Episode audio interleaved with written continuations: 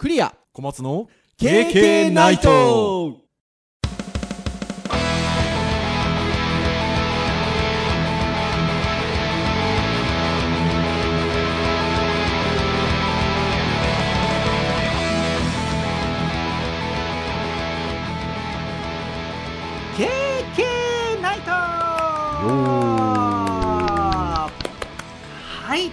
第434回の配信となります。お届けをいたしますのはクリアと。はい、小松です。どうぞよろしくお願いいたしはい、よろますしくお願いいたします。はいということで新年明けまして2回目の配信はい、ということでございますけれども。いやーあの前回のね1月4日配信深いお正月豆知識を語るでございますけれども配信のあのなんて概要のところ？はい、はい、はい。だったりとかにねあの書かせていただいておりましたが正月の出来事に疎い配信でございますということではい、ございましたけれどもお気づきかと思いますが昨年末ですかね。30日の日に撮りましたかね。3時ですよね。はい、に収録をしたものを実は配信をいたしましたので今年ね明けてこんないろんなことが起こるとはちょっとよもや思いもしておりませんでしたのでそうですねね。え1月の4日配信っていうところで言うとあんなことやこんなことをトークしないのかっていううん感じにもなりかねなくはなかったんですけどまああのそんなようなことでございましたということで言いますともうねちょっと大きな地震があはい。りましてあれはそれこそふ1日の日でしたよね。1日の夕方です。でしたよね。ちなみに小松先生あの時はどちらにいらっしゃいましたか？あの時はですね、うちの父親、まあ、父親、まあ、同じマンションなんですけど、うん。実家に顔を出して、帰ってきて、まあ、ちょっと家でのんびりしてる時でね。お家でのんびりされてらっしゃった感じですかね、関東はなんか揺れを感じたりっていうのはあったんですか？ちなみに。あ、ありましたよ。あえっと、あったんですねはい、震度3ぐらいはあったんじゃないかな。ああそうなんですねあの一方私はですね実は正月元旦から実は行くことあんまないんですけどあの僕の実家に行ってたんですよはいはいはいはいはい。ちょっと2日以降がもそもそももともとちょっと予定があったんで元旦1日しか行けないねって話になってじゃあせっかくなんで1日行こうかって言って実家に行っててテレビ見てたらって感じだったんでですね。で九州はまああの幸い揺れは感じなかったんですけどまあね今そうやって小松先生のお話聞くと関東もね揺れがあったっていうことで。本州は結構な数字がたくさん並んでた。ねえいやそうですよね。で、まあ、日本海側はね、ちょっと津波の警報が出たりとか、はーい。福岡の方もねとね、一応ありましあた、そうそうそう。福岡もね日本海側のところはちょっと津波警報出てましたけどやっぱりねあの私たちの世代で言うともうありありとやっぱりあのね2011年覚えてますんでちょっとねあの時の感じも思い起こしましたけど。まあ、1995年の話もね、多少。あそうそうそうそう1995年もそうですね。だから NHK つけてたんですよ。でちょっと話題になりましたよね。女性のアナウンサーが結構な緊迫した感じで強い感じで言ってたんですけどその後ニュースがねちょっと怖かったとかっていううんあのあったりしてでもやっぱもうその辺がちょっとその2011年をあなんていうかねはっきりと覚えてない世代もだいぶ増えてきてるんでっていうところで、ああ、なるほどね。はい、あの怖かったっていう感じでやっぱだからちょっと受け取り方もね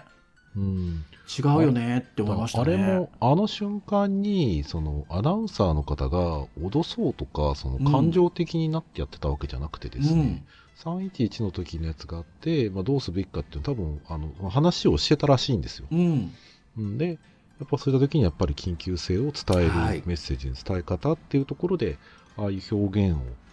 多分前から考えられてたいや私は素晴らし形だった素晴らしいなと思って拝見してて、ただそこがねやっぱりこう伝わらないといううか、うん。ん、まあそういう知らない世代からしてみたら、ね知らない世代がね。まあなんだろうな。そういう大事なことを伝えてるんだよっていう意味合いとも取れるし、うん。なんか不安にさせるとかね、はい。そういったそのところの、まあ、バイアスというかそういったものもちょっとこう感じられた。うんところもあったかもしれないです、いや本当そうですね、でなんかなんかのニュースで見たんですけどあのその女性のアナウンサーの方がもともとそっちの地方の NHK 局にいらっしゃったんですね、うーん。うんっていうのもあったっていう風な感じの記事も見ましたけど。いやーであれですよ。えっと今度2日が空港。ああはいじゃある羽田空港ですね。であれもそもそもだから地震が起こってなければねそうですね。その空空輸でね物資を運ぶそうだからそれがなかったわけでね。だからそこから来てるんですけど。いや確かにでもねやっぱす空港って僕らも写真撮りに行って分かりましたけど、あんな頻繁に飛行機飛んでくんだっていうのはありま本した当そうですね。非常に緻密なダイヤで、ねうん。安全確認とかもしてたんでしょうけどちょっとなんかイレギュラー的な感じになっちゃったんですかね。いやでもそうですよね。ただあのその JAL 機の対応についてはね怪我人も死亡者もなくっていうところであわ素晴らしい対応ですよね。うん。うん。ねもう片方のはねちょっと残念なあもちろん残念ながらね。ちょっとあれですけどっていうところではありましたがっていうもう波乱の幕開け2024年というところで。で我が家的に言うとあのちょっと実は身内に不幸がございまして。はい。ってなところでございましてという感じを受けての本日と。いうところでございますね。そうですね。人生50年生きてきた中でうん。1日にこんなたくさんのことがあったのは初めて。ね、いやー本当そうですね。いや本当にそうです。衝撃でした。でやっぱ正月お正月ということもあるので公のね期間の方も大半お休みされてた方も多かったでしょうしね。ああそうですね。うーん。だから本当いろんなところにも影響があのあったのかなというふうには思いますが。はい。まああのまだまだね現在進行形というところもございますのであの一日も早くあの平穏な日がっていうところかというところかなというふうに思いますがはいはい。そんな回を受けての2回目という感じでございますが、今日はですね、私どものポッドキャスト、ターンで言いますと、いわゆる教育会と呼ばれるような会でございまして、はい。もう何の話しようかって感じですよ。まあまたねと、ね、新年早々難航しましたねそう、いや、ほんとそうなんですよね。で、なんか、そういうこともあってみたいなところで、そこに絡んだみたいな話になってくると、ちょっと重たいところもございますし。あはいはいはいねえだからなんかどうしたもんかなというところだったんですけど一つあの小松先生があのこんななんていうかね記事と言いましょうかツイッターの、えー今 X か、えーポストありましたよっていうことであのご紹介してくださったものがあのとても私ども的にはなんか興味をそそるお話でなんか今お話ししたようなことと全く全然関係してないかって言われると多少関係してるようなところもありそうななさそうな。どうなんでしょうか。的にはそうですね捉え方としてはあるかもしれない、ねえっていうところがあるのであのちょっとねある、えー X のポストをちょっとテーマに今日はあのー軽くお話ができればなというところでございますのでぜひリスナーの皆さんどうぞよろしくお願いいたしますということなんですがじゃあある X のポストどんなポストかというとこれ為末大さんのポストなんですよね。これは2023年の12月21日付のポストということで、はい、昨年末というんでしょうか、はいえーに、えー投稿されたものなんですけど、ちょっとこれ、そのままちょっと一旦読んじゃいましょうか。あはいね、えー長文ファンの皆様おはようございますということで。これよくよく考えたらもうね、140文字みたいなね、ことが昔はね、ありましたけどね。ああそうですねはるかに超えてますね、うん。ってなところでございますが、えーインターネットが問題というが、テレビも新聞も信じられないといったご意見をいただいたということですね。メディア内部で一生懸命やっている方もよく知っているので、私の意見としていろいろありますが、情報が変更しているという、え指摘は、え間違いではないと思いますと。変更っていうのはあの変わるの方じゃなくて偏ってるの方の変更ですね。はい。私は社会に真実を伝えている媒体がないことが問題なのではなくどこかに真実を伝えられる媒体があると信じてしまうことが問題だと思っていますと。友人の方の娘さんがイギリスの学校に行っていたそうですがそこでソースと言われる授業があったそうですと。例えば中世のある時期の農民の暮らしを知るために情報ソースを選べという問題がありますと。1農民が残した日記。2領主の回顧録。3行政が残した農民に関するデータなどですと。いうことで肝心の問題の出し方がとても面白いのです。ということで、えーポストでございましたけれども。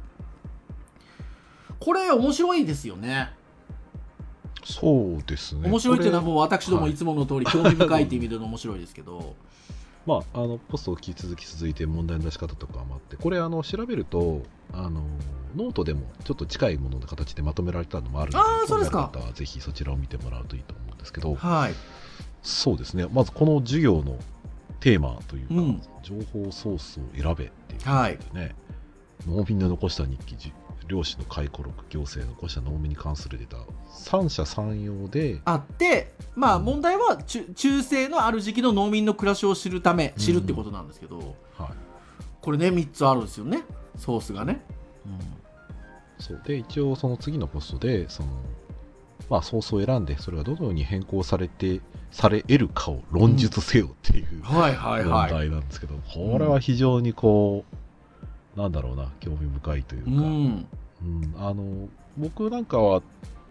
多分ねネットの世界とかを、まあ、311も経験して、うん。何が正しい情報なのかとか、うん。どっから見た観点なのかっていろんな見方ができるようになったので、なおさらこれはそこの変更ってどういう変更が起こり得るんだっていうのうんうんは結構わかるんですけど、はい。そういった経験をしないでこれを授業でやったら結構気づくところ多いだろうなって感じがすごいするんですよ、ね。いや本当そうですよね。うん。ね、農民が残した日記だとそれこそリアルな農民の話ではあるけど、うんじゃあその農民が残した日記っていうのは全ての農民のことをね示してる話なのかっていうか、はい。その人固有の実は問題を話してたりとか感じ方を書いてる可能性もある、うん。まあ、それは事実として正しいソースなのかもしれないけど、うん。見方によってはある農民の感覚だし、うん。見方によってはそれは全体を反映しているものではないしってことになるんですね。うん。で漁師の回顧録からしてみたら、うんある意味その農民の暮らしっていうのを本当に理解できているのかっていうのは、うん。まあ漁師の回顧録はよく書いてしまっているかもしれない、はい。本当は苦しかったかもしれない、はい。読み取れない変更されてる可能性もある、うん。で行政の残した農民に関するデータに関しても、まあ、バイアスとしてはその行政にとって不都合なデータはもしかしたら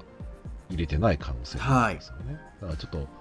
本当のデータとは違ったものがあったかもしれない、はい。もしくはう。ん、本当にデータのみっていうんでしょうかね。そうですね。感情的なものが一切含まれないデータのみっていうところで言うとどうかわからないですよね。そう。だから読み取れない部分がたくさんある正しい情報になりかねないですよね。うん。うん。ですのでここは本当にそう考えていくとそもそもが情報というものについては何がしかの視点でうん語られているので何がしかに変更しているっていうふうにも言えるかなって気がするんですよね。うん、そうですね。その人の考えなり、その時の、まあ、そう考えるのが普通というか、そまあ、なんだろうな、整理しやすいであったりとか、まあ、いろいろとこう、考えようはありますけど、うん、そうだから一番最初のこの意見為末さんのところに寄せられた意見。インターネットが問題というがテレビも新聞も信じられないっていうこの意見。これそもそもがなんかいろいろ思うところがあって。はい、これインターネットが問題って結構昔から言われてたりするじゃないですか。しますね。はい。でもそれってインターネットが問題っていう言葉自体はテレビと新聞がおおむね正しいっていうことに起因してインターネットが問題ってまず言われてますよね。考え方としては。そのおおむねテレビや新聞っていうのは正しいことを伝えているんだ。それに対してインターネットはちょっと問題が多いよっていうなんでしょうね。あのまずは大きなところがある気がしていて。まあまあ、それが真実というかね、それが正しいと思ってる人はそういう見方をするねかもしれませんね。でインターネットが問題って言われるんだけどテレビも新聞も信じられないっていうところで言うと いやまあそうそれはそうだろうなっていうふうには思ったりはするんですけどだからそもそもテレビと新聞っていうのもやはり変更があるよねっていううんことじゃないですかけ要は。まあまあ、信じるも信じないもねって感じです、そうなんですよねだからまさに為末さんおっしゃってる通りで私は社会に真実を伝えている媒体がないことが問題ではなくてどこかに真実を伝えられる媒体があると信じてしまうことが問題だと思うっていうことでうんこれがもう本当にそうかなと思いますよね。そうですうね。だからんこれは正しくない。ネットは正しいことを出していない。うんテレビも、えー変更されているのうん。で正しくない。うん。新聞も正しくない。うん。まあ、見方によったらそうなりますけど、うん。じゃあ、だからといってインターネットやテレビを新聞っていうのを自分が何かを考えたりとか、うん。自分がそう思うこととかをする一つのリソースとしてうん。受け取れなくなるけど、それってむしろもっといろんな問題にならない。うん。そうそうそうそうそうそう。むしろここに書いてあるようにそのうん。インターネットから得られる情報っていうのは誰かが何かを伝えたいために発信しているものである。はい。それが全ての真実を辿ってるわけじゃなくてその人のいる立場からの情報なので、うん。その中には真実もたくさんあるだろうし、うん。まあ見方を変えたらうん。間違ってるっていう意見もおそらく出る可能性があると。だから僕らはそういったそのいろんなものを含んだ情報の世界で生きているうん。わけなので、うん。テレビを新聞を見てじゃあこれは全て嘘だからじゃあ見ない方がいいねうん。信じない方がいいねっうん。ていう風にはならないんでならない。すよね。うん。うんまあ、そもそももうこれを文脈的に言うといやインターネットってそもそもテレビとか新聞とかの一次リソースも結構使ってるからそうそうそうそうそうそもそも比較する対象として、まあまあ、うん、同じような情報を使ってんだけどな、みたいな感じはありますけどね。ねえ。いやそうなんですよね。何においての情報もだからツールの問題っていうことではない気がしていてまあ、インターネットが問題ではないです。ねインターネットが問題ではないし問題です。えっとそのテレビも新聞もしかりでまあなんなら人から伝え聞いたことと AI が伝えてくれたこともそうですしあの全ての情報に対して、えっと、それが、えっと、そこに何がしかの絶対的な答えがあるっていう風な捉え方をしてはダメですよね。うん。うん。あのというのはその逆を返せばこれ編集会議の時に小松先生がおっしゃっていてまさにその通りだなっていうふうに思ったんですけど答えがないって途方に暮れてはダメなんですよねだから受け手側として私たちは自分たちで考えるってことをやっぱりしないといけなくてうん。そのいろんな情報が自分のところにこう届いてくる中であのその中になんか絶対的な答えがあるっていう風な捉え方をしてしまうと例えばまあじゃあインターネットが問題っていうことでインターネットっていうことで言うと若い人たちっていうのはどっちかというとテレビ新聞よりもインターネットに慣れ親しんでるかもしれないですけど特にうちの大学なんかはそうですよね。まあまあまあ、接してる時間はそう多分これ大学多いでしょう、ね。これも編集会議で言ってたんですけどひょっとしたら他大学さんなんかは本を読むっていうことを中心にやあの学びを進めていく研究活動を進めていく学生さんが多いかもしれないんですけど本学は圧倒的に多分ネットが多いじゃないですか。まあ最近の情勢的にはまあネット使ってない学生の方がまあ少ないと思いますけどね。っていう感じなんですけどじゃあネットに答えがないっってなった時に本当にそこに答えがないのか、えー、とそそれに対してはじゃあ答えがないのか。いやひょっとしたら例えば本読むなり新聞読むなりっていうことをしていくとあの自分がネットの中で答えがないと思ったものに答えがあるかもしれないですしじゃあ逆に本やネットに、えー本や新聞を見ても答えがないじゃあそこに真実がないのかとか自分に合う情報がないのかっていうことで言えばネットにあるかもしれないわけで。そこはやっぱりこう私たちが何かを考えるっていうことであったりとかっていうことをやっぱり最終的にはしてないかないといけないよなっていうのがうんあってだからねインターネットが問題とかテレビとか新聞が信じられないとか情報が変更してるみたいなことっていうのはもうあのそりゃそうなので。それをもってどう考えるかっていうねそうそうそう。言い方を変えればその情報っていうのはその出している人によって解釈があり、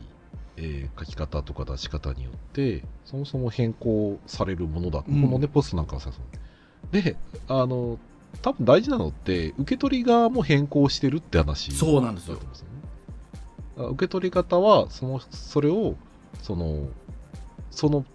伝えた人が意図したものと違う形で受け取っている可能性があるっていうことを自覚できるかどうかなんですよね、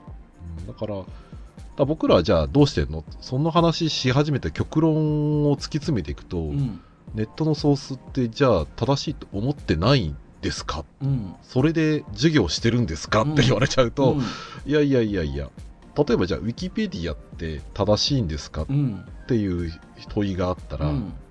僕はウィキペディアの多くのリソースに対して、うん。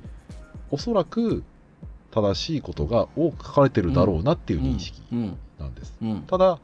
その中には間違っていることもあるだろう。含まれてるかもしれないと。そう。はい。だから使い方としてはそこにその嘘をね書いたりとか、うん。その偽の情報を流す意味がそこにあるかどうかをはい。考えてそこに意味が限りなく少ないんであれば、うん。そこに載せることに利があると僕は思うので、うん。まあ、ある意味そこのソースに関してはうん。信用できる部分が大きいという言い方をすはるんですよね、はいだから引用元とかを大事にして、うん。これはここから取ったリソースですよと、だから間違ってる可能性も一応もちろんあるし、うん。まあでもやっぱりある人が、まあ、論文とかも多分そうだと思うんですよね、うん。結局誰かのその論文に対してそこからじゃあ考え方をねうん。持ってさらにそこから考え方を深めていくような形を取るわけですよね、まうん。あ、ちょっと今少し観点がだいぶずれましたけど、うん、だから情報っていうものをどう捉えるかっていうところをこの例をね、うん。分かれば、うん。あの幅広いこうものの見方ができるというか、うん。うん。情報は僕はそういう意味だといろんな情報があるのでそれを拾って受け取ってきます。ただ前提としては情報は多かれ少なかれ変更されているものがあり、うん。そして自分たちも自分たちの生きてきたうん。考えだったり哲学だったりとか、うん年齢とかで経験とかもあると思うんでその時点でフィルターがかかったりもしくは違った捉え方ができたりとかっていうことがあり得ると。うんだからまあ多分自分の中でそこはね培っていくもんなんで最初からそんなね全部信じられないから悲観するんじゃなくてその中からそれをどう自分がどうそれを解釈して使うかってことだと思うんで、いや本当そうですよね。うん。なんかだから翻って私ども大学であの教員業してたりもしてるのであの学生さんたちにまあじ自分もそうですけど学生さんたちに言いたいのはその何何かしかのその特定のソースをもってしてなんかそこに答えがあるないって判断してほしくないなっていうふうには思っていて。あとは私たちの身近にあるウェブっていう感じで言うと SNS もそうですしあとは最近のいわゆるアプリとかみたいなものってあのその人の思考性をある程度把握して情報を持ってくるじゃないですか。このあなたこれ好きでしょっていう感じで情報を持ってくるじゃないですか。はいえっと、そうするとより偏りが強い情報が身近に集まってきている可能性もあるんですよね。ああそうですねレコメンドの仕レコ組みとしてはメンドの仕組みが今そうなので、そこもちょっと疑ってかからないといけないですよね。あの情報が降りかかってくるっていう意味で言えば心地いいんですけど、うんその自分の思考に合ったものであったりとかっていうのが自然と集まってくるであったりっていうのは情報の享受の仕方としては心地いいんですけどえっとそれが果たして周り等しくそうなのかっていうことで言うとより偏って届けられてくる仕組みっていうのも結構今あるのでまあそうですうねん。だからそこに答えがないとかっていうところに対してはなんか少し疑う感じだったりとか少しご自身でかん自分で考えていくっていうことっていうのはなんかやっぱりしていかないといけないんだろうなっていうふうに思いますよね。だからそこに寄りかかりすぎちゃうと結局最初のこの為末さんのとこに来たインターネットが問題っていうかというがテレビも新聞も信じられないとかなんかレコメンドが信じられないとか みたいなことになってくるんですけどそれはそうだよねっていうことですよね。まあレコメンドに関して言うと、まあ、僕はやってみたら面白いなと思うのは、うん、知り合い同士で YouTube のねこうホームの情報をバーっと見たら明らかに人によって違うっていうのが分かると思うんで,、でそれは別にそのそこが面白いっていうよりかはそれだけ自分の思考趣向とか思考に近いものが示されてるんで示されてるんですよ。でこれを例えば判断がつかないね子供とかが見た場合に、世界は YouTube はこういうものだってそうなんです。なっちゃうとソースは限られたものでしかね、うん見れないのでそれこそ YouTube のレコメンドによる変更が。培われていくわはいけです、よ、ね。よりより私たちに向けて変更されてるっていうんでしょうかね。偏りを持った情報として届けられている、まあそういう意味だとなんか AI とかのね今後の姿方としては変更させること自身が変更をこう考えたりとか取り除いたりするツールになるかもしれないですね、うん。こういう観点でディスカッションしてくださいとか、こういう立場の人でディスカッションしてください。で僕らからすると多分その課題をやって課題に対するフィードバックをもらってね、人の考え方を知ることで知見広げてっていうところ、まあそこは多分バイアスっていうものを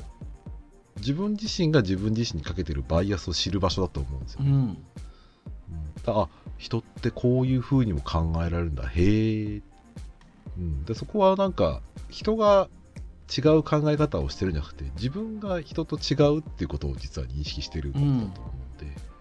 それを感じられるんであればこの話は多分出ないと思うんですよ、うん。そういうね。インターネット問題テレビの新聞信じられないっていう風な話って、いやそらね自分の考えがじゃあねじゃあなんでそれ正しいと思ったの？そもそも、うん。うん。じゃああなたは正しいと思ってないっていうのは僕は正しくないと思うんだけどうん。あなたの意見は聞かないでいいですかって話。はそういうことにならないはずなので、いうん。やそれは私の意見。だそれを極論言っちゃえば大きいマスメディアも私の意見などね集合体ですから、うん。まあ、もちろん会社によってねかかる利益構造もあるからうん。出せるもの出せないものは出てくるかもしれないんですけど。あこれポッドキャストの中で言ってることがちょっとあれなんですけどちょいちょい僕は普段の会話とかでも言ってるのは僕割とこの情報を得る手段として SNS あのもっと言っちゃうと Facebook を一番 SNS の中で使ってるのでえっと Facebook で得られる情報っていうのを割と自分の中に取り入れがちなんですけどあのそれなんでかっていうと SNS なんでその発信をしてるひ人が見えるからなんですよね。ああなるほどそうだから例えば何かある事象何かもう決まった事象のことがあったとしてこの人がそれを言ってるのとこの人がそれを言っているこのっていうのは同じ事象を言ってても違うと思っていて。はいはいはいはいでうん、でそれが、えっと、こういうメディアとかだとその発信をしてるパーソナリティが見えづらいのでああそうですね。あの見えづらいのであの実感として湧きにくいのとあとは例えばヤフコメですよ。うん。ヤフコメなんかもそのコメントしてる人のどういう人なのかっていうのがわからないからはい。変な話。まあ不快に感じる感じないは当然あるんですけど、うん。あのそもそものその情報がどうかっていうのはなんかそれ単体で見ると判断がつかないんですけど SNS の場合は少なくとも僕知ってる人とつながるようにしてるのでこの人が言うこれこの人が言うこれっていうのは腑に落ちるんですよ。うんそうだから、えっと SNS の情報を取り入れやすいんですよね。なんか人が人によってそのどこにそれを軸足を置くのかっていうのはあるんですけどなんかそういうことなのかなって気がしますけどね。まあそうですね。どこのコミュニティで僕らは生きているかっていうところによってうん得するバイアスというか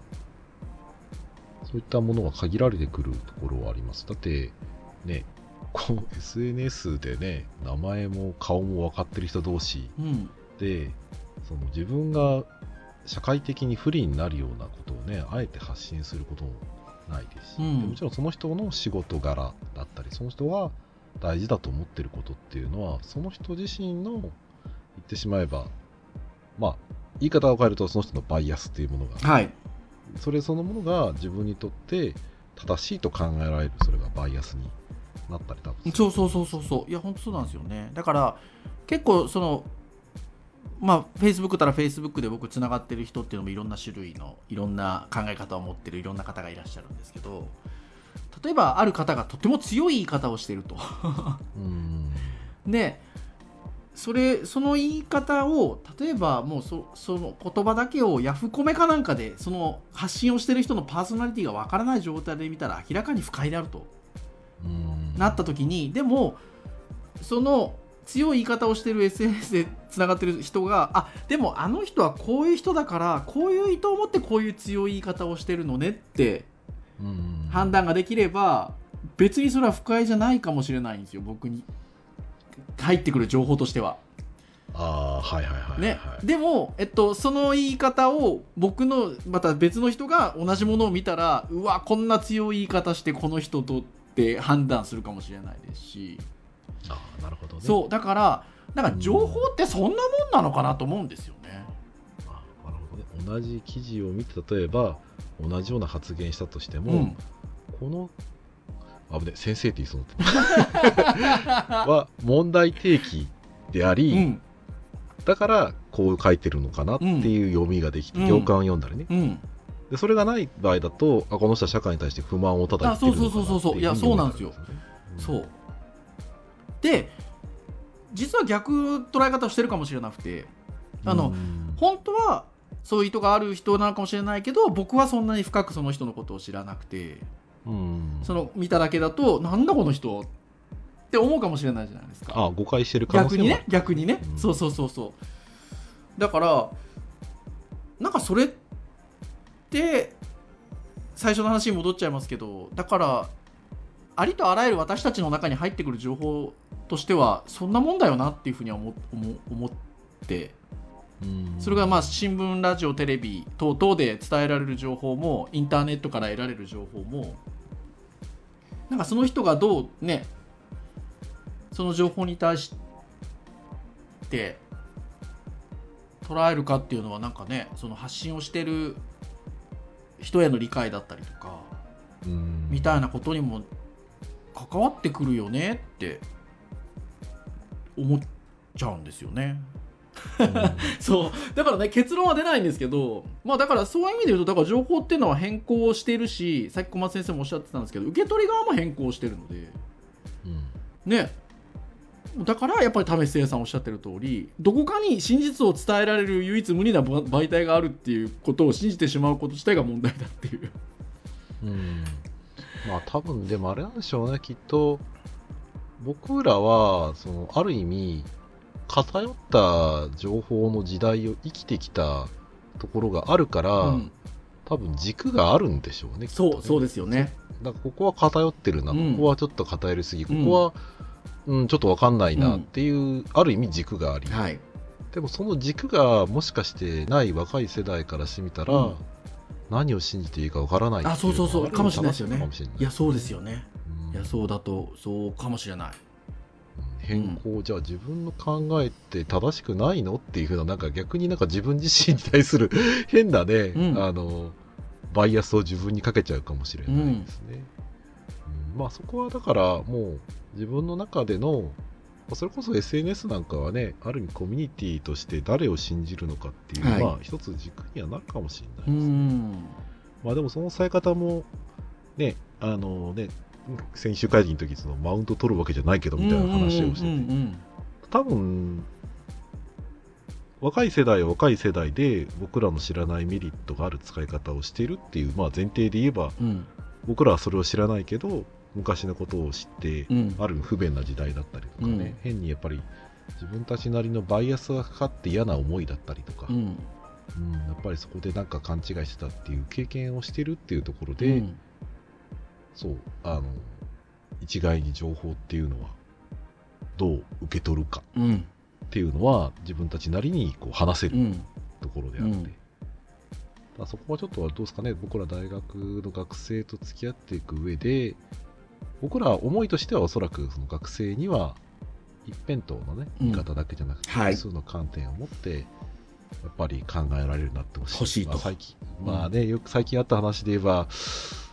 ウェブサイトのね、うん。やっぱりそのいいところだったりとかあのいわゆる改善点みたいなところをね、やっぱりこう言うときに、うん。やっぱこうすごくある観点での見方でしかできてなくて、はい。もしかしたら予算上の都合であったりとか、ステークホルダーがいろいろいる中はい。でこうなったかもしれないよねっていう発想は出てこなかったですよ。ね、はいそうですね。うんそれはやっぱり知らないっていうところでもあるし、うん。それをどうね肉付けしていくかっていうのはそう僕らはそうなってほしいっていうところと軸が弱い学生たちがいた場合に、はい。それをどうね複数の変更をこうどっか軸を持って考えられるかっていうふうに、うん。まあなんか考えられるといいといや本当そ思いますすねし長年教員やってきて思うのは、うん先生自身が実はねバイアスがかかってるだっていうことで。そうそうそうそうそだからあの学校のあの先生に習いに行くんでしょっていう。発想だったんですよね。うそうそうそうそうそうそうそう。うん。うん。そこはね考え方だったりとか軸になるものをね求めてくるところで、うん。大変ですねそういう意味だとね。昔は情報が少なかったからある意味その影響のある人うんの部分でね軸がシンプルだったかもしれないですね、うん。今はそういう意味だとネットも新聞もあり、う SNS もあり、うん。人とのコミュニケーションもありっていうところで軸が複数になって僕らみたいに実はシンプルに捉えにくいのかもしれないですね。本当そうまあ、です。そこはちょっと 含めて学生とも話してみたいいや本当そうですね。いやところでございますよ。はい。はい。意外と喋りましたね喋りましたね どうなんだろうねって思ってたんですけどねテーマはこ話の為末さんのポストだけなんですけど はい意外とやっぱり喋ってしまいましたしかもあの新年2発目なのに割と真面目なこと話してるっていういやいやいやいや普段から真面目ですから はい。てなところでございます。まあ、以上といたしましょうかね。はい。えー、てなところでございます。KK ナイト、毎週木曜日に配信をいたしております。公式サイトアクセスをしていただきますと、プレイヤーがサイト上にございますので、直接聞いていただくことができるようになっております。そして聞いていただいている方も多いんではないでしょうか。ただし、Spotify 等々の購読登録サービスで登録をしていただきますと、配信されるや否やですね、皆さんの端末で聞きやすい形で配信が届きますので、お聞き逃しなく聞いていただけるかなというふうに思います。ながら聞きでも結構でございますので、聞いていただけますと、KK 大変喜びますということでございます。では、以上といたしましょうかね。お届けをいたしましたのはクリアと、はい小松でした。それでは次回435回の配信でお会いいたしましょう。皆さんさようなら。あ